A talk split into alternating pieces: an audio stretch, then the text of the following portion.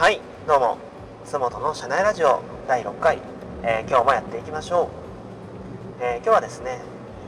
金を稼ぎたいんだったら情報発信力を上げようっていう話を、えーしていきたいなって思います、えまあ、このラジオをね聞いているっていうことはうんとまあ個人でお金を稼ぐ力を身につけたいとかまあまあ稼ぎたいって思ってると思うんですね。でまあもうタイトルが結論なんですけど、まあ、だったら情報発信力を上げなきゃダメだよっていう話を、えーしていきます。例えばあの、まあ、ラーメン職人さんがいるとするじゃないですか。でめっちゃ腕利きのラーメン職人なんですよ。もう超美味しいラーメンを作ります。で、まあ、じゃあ店出すかっつって、まあ、店を出したとするじゃないですか。で本当に美味しいからまあなんか知人とかはね、いや、このラーメン屋さんは本当に隠れた名店になるんじゃないみたいな、絶対なるよみたいな感じで、まあすごい応援してくれるんですよ。で、いざオープンして、まあ、最初は知人がバーって来るんですけど、まあ本当にね、ちょっと時間が経っちゃったら、もう全然人が来なくなると。お客さんが全然来なくなっちゃったんですね。まああくまでこれあの家庭の話なんですけど、で、おかしいなと。これめっちゃ美味しいラーメンなのに、全然人が来ないと。なんでだろうって。まあそういう場合はね情報発信力が不足しているからなんですね。あのーまあいくら美味しいラーメンを作っていたとしてもで、まあ、隠れた名店になりそうだって言ってたとしてもあのその店の存在を知られなかったらお客さんがそれは来るわけないじゃないですか。だって今の時代スマホで調べたら美味しいラーメン屋さんなんていっぱい出てくるじゃないですか。でしかもまあその調べて出てくるラーメン屋さんってまあ外れないんですよ基本的には。そんな時代に調べても出てこないようなラーメン屋さんなんてわざわざ行く必要もないですしそもそも行けないんですよお客さんも。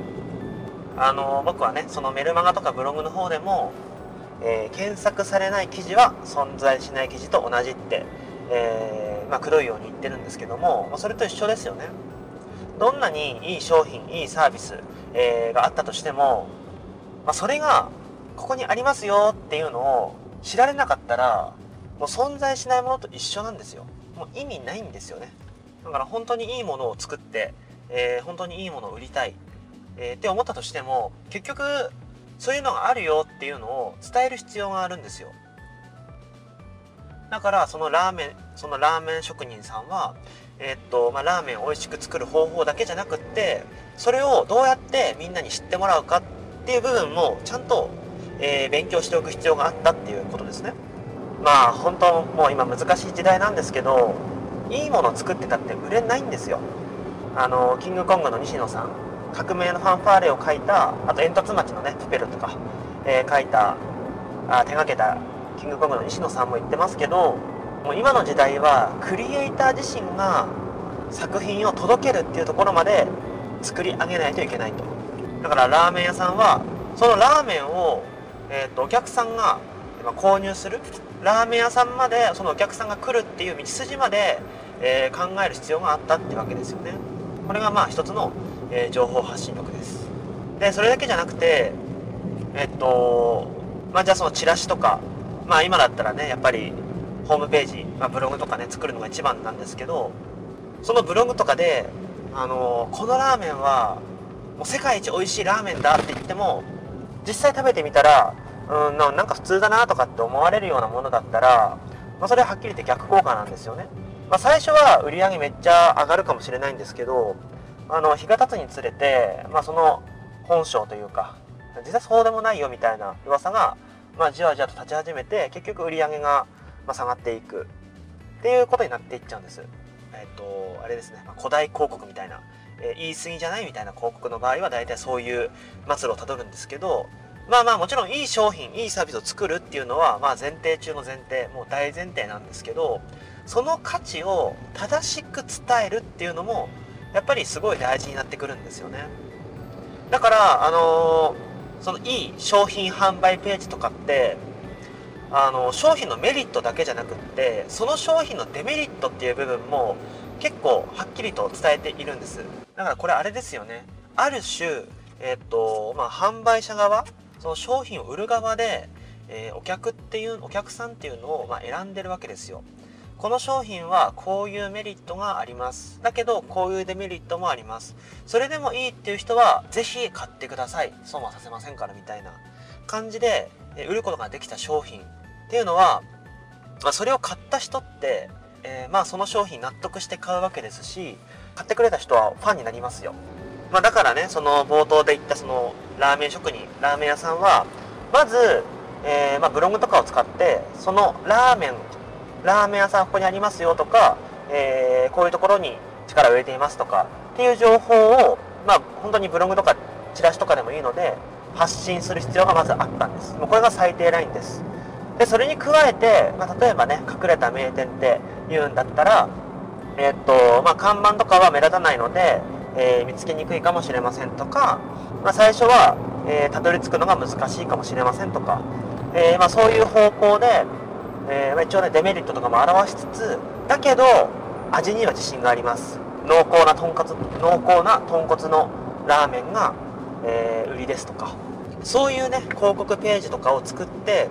えまあ、発信していく。っていう工夫をしていればまあ、本当にラーメン味に自信があるんだったら、えー、人は集まってきますよ。でこれはあの逆にその情報発信力があったらあのぶっちゃけもう何でも売れちゃうんですよね。売りたい商品があってでその商品を、えーと、その商品の価値を届ける、まあ、媒体を持っている。まあそれこそブログとか。僕の場合はメルマガもやってますし最近は、まあ、このラジオポッドキャスト、えー、とか YouTube とかもまあちょこちょこと始めてるんですけどえま、そういった発信媒体を持っている。で、まあ、そこそこの人に読まれている。でプラス、えー、その商品の価値を適切、え、正しく伝えることができる。その商品を本当に求めている理想のお客さんに、え、正しく伝えることができる。っていう力を持っていればまあもうどんな商品でも売れるんですよね、まあ、商品を持っていないんだったらアフィリエイトとか、まあ、アドセンスとかでも全然いいんですけどまあ本当今の時代情報発信力がないと何もできないですし情報発信力があるともう何でもできちゃいますよね。もうそういう時代になっちゃってますね、まあ、なのでもうこれは完全に打足なんですけどあの僕は今の時代は学校は生徒にブログの教育情報発信をする力をつける教育をする必要があるんじゃないかなって思ってるんですよ。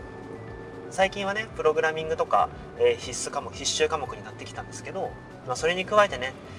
まあ、自分の価値とか商品の価値サービスの価値っていうのを正しく届ける力が必要になってくるんじゃないかなと。まあ必須の力になってくるんじゃないかなと思っています、まあ、そんなわけでね、